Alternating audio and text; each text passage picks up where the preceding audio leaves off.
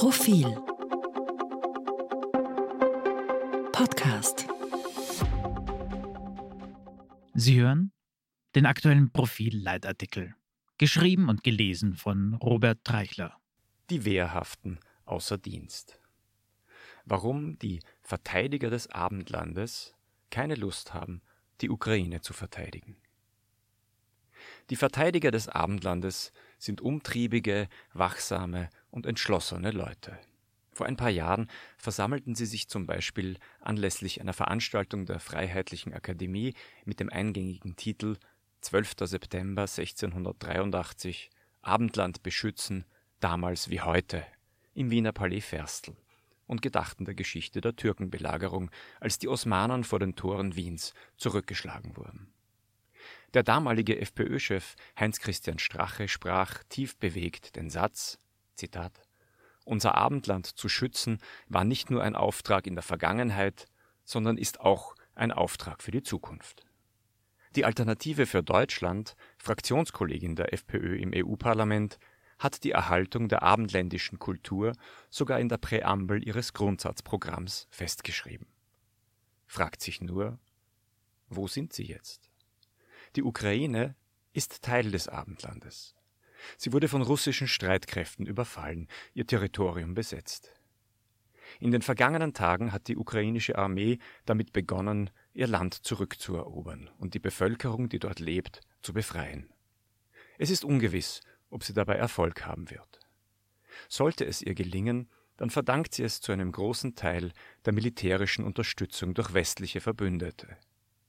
Diese Hilfe gäbe es nicht, wenn Parteien wie die FPÖ, die AfD und andere Rechtsparteien das Sagen hätten. Die lautstarken Verteidiger des Abendlandes, die in diesem Zusammenhang gern auch die Vokabel wehrhaft gebrauchen, tun alles, um die Waffenlieferungen an die Ukraine zu hintertreiben. FPÖ, AfD, die rechtspopulistische niederländische Partei Forum für Demokratie Marine Le Pens Rassemblement National in Frankreich, die italienische Lega, sie alle bilden de facto eine Kapitulationskoalition, notdürftig behübscht mit irrealen Friedensideen. Das ist deshalb von so großer Bedeutung, weil einige von ihnen in Umfragen derzeit sehr gute Werte aufweisen. Dazu kommt, dass auch in den USA im Feld der republikanischen Vorwahlkandidaten die Unterstützung der Ukraine keine Selbstverständlichkeit ist. Donald Trump und auch sein bislang gefährlichster Konkurrent Ron DeSantis haben die Waffenlieferungen an die Ukraine in der Vergangenheit kritisiert.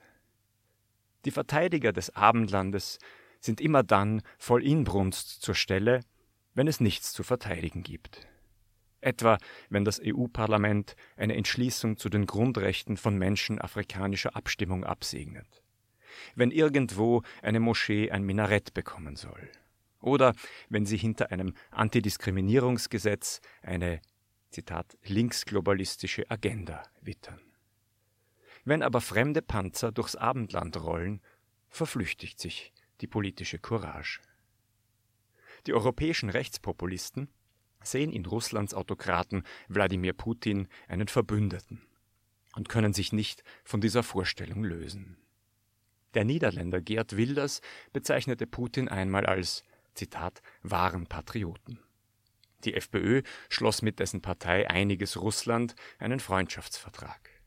Putin gilt den Rechten als Verbündeter im Kampf gegen LGBT-Rechte, gegen den Islam, gegen Immigration und für ein christliches Europa bis zum Ural.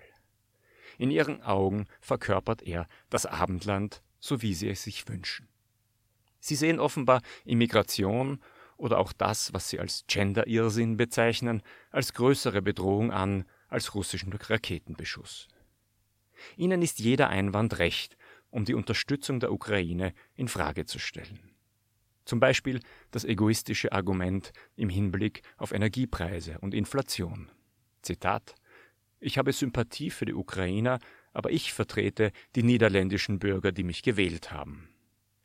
Zitat von Gerd Wilders. Oder auch das unverhohlen zynische Argument von FPÖ-Chef Herbert Kickl im Profilinterview im aktuellen Heft. Zitat Zu einem Konflikt gehören immer zwei. Fairerweise muss man einschränken, dass nicht alle Rechtspopulisten so agieren. Italiens Ministerpräsidentin Giorgia Meloni etwa hat rasch verstanden, dass auch ein christlicher, traditionalistischer Kriegsverbrecher ein Kriegsverbrecher ist und trägt trotz aller Querschüsse innerhalb ihrer Koalition die Sanktionen mit. Und noch eine Anmerkung.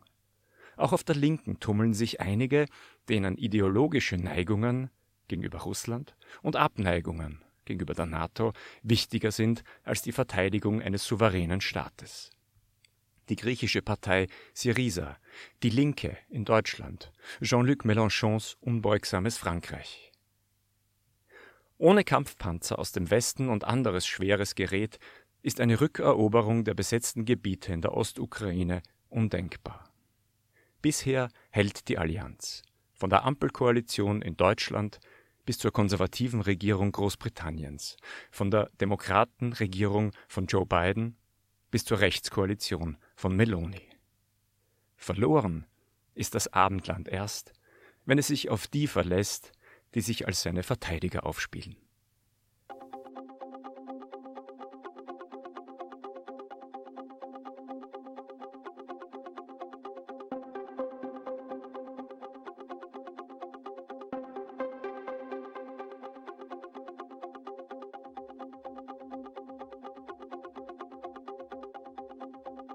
Mehr zum Thema auf Profil.at.